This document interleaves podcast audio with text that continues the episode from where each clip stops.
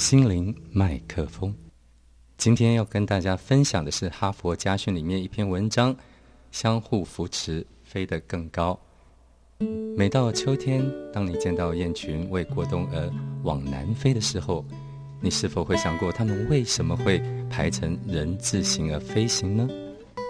因为每当一只鸟展翅拍打的时候，其他的鸟会立即跟进，整个鸟群会抬升，接着人字形的队形，整个鸟群比每只鸟单飞至少增加百分之七十一的飞升能力。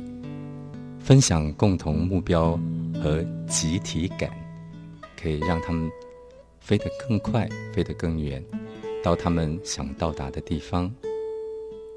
因为他们凭借着彼此的冲劲助力而向前推进。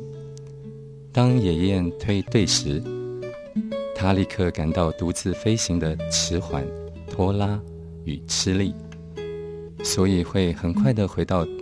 队形中，继续利用前一只鸟所造成的浮力。如果我们拥有像野雁一样的感觉，我们就该学野雁野雁一样，留在队里，继续和同路人并肩共行。因为单飞是辛苦并且孤独的。当领队的鸟倦了，它会轮流推到侧翼。由另一只野雁接替飞在队形的最前端，轮流从事繁重的工作是合理的。对人或是野雁都一样。飞行在后面的野雁会利用叫声鼓励前面的同伴来保持整体的速度。最后也是很重要的一点，当一只野雁生病了或是因为受伤而无法继续飞行，另外两只野雁会脱队的跟随着它，来帮助它、保护它。它们跟落下的野雁到达地面以后，会直到它能够继续飞翔或者死去。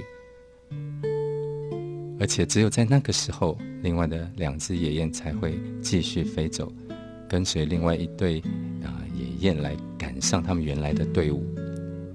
一个人要成大事，必须先学会跟其他人合作，一方面弥补自己的不足，另一方面可以透过整体的力量，让团队和自己变得更强大、更有效率、更完善、更安全的完成既定的目标，并取得成功。